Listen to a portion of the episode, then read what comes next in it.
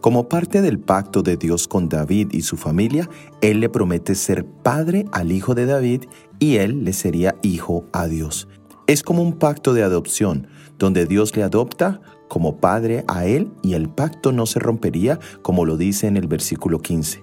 Todos estos elementos también nos hablan de la venida del Mesías, quien sería el Hijo unigénito del Padre.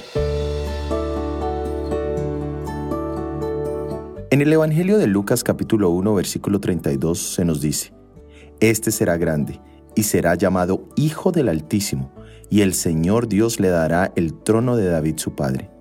Era un hecho irrebatible el vínculo que existía entre Jesús y David, tanto por el lado de José como de María su madre. Ninguno de sus enemigos cuestionó esta relación.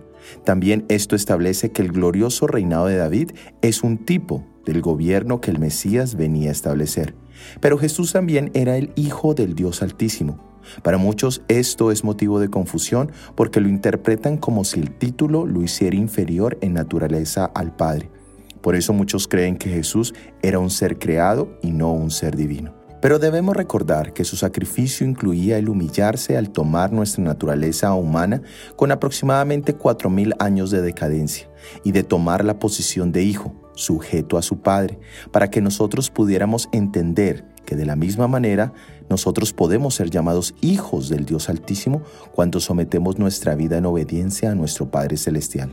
Jesús es nuestro ejemplo en todo. Su dependencia de su Padre es una garantía de que nosotros también podemos ser victoriosos sobre la maldad, como Jesús lo fue por la conexión con su Padre.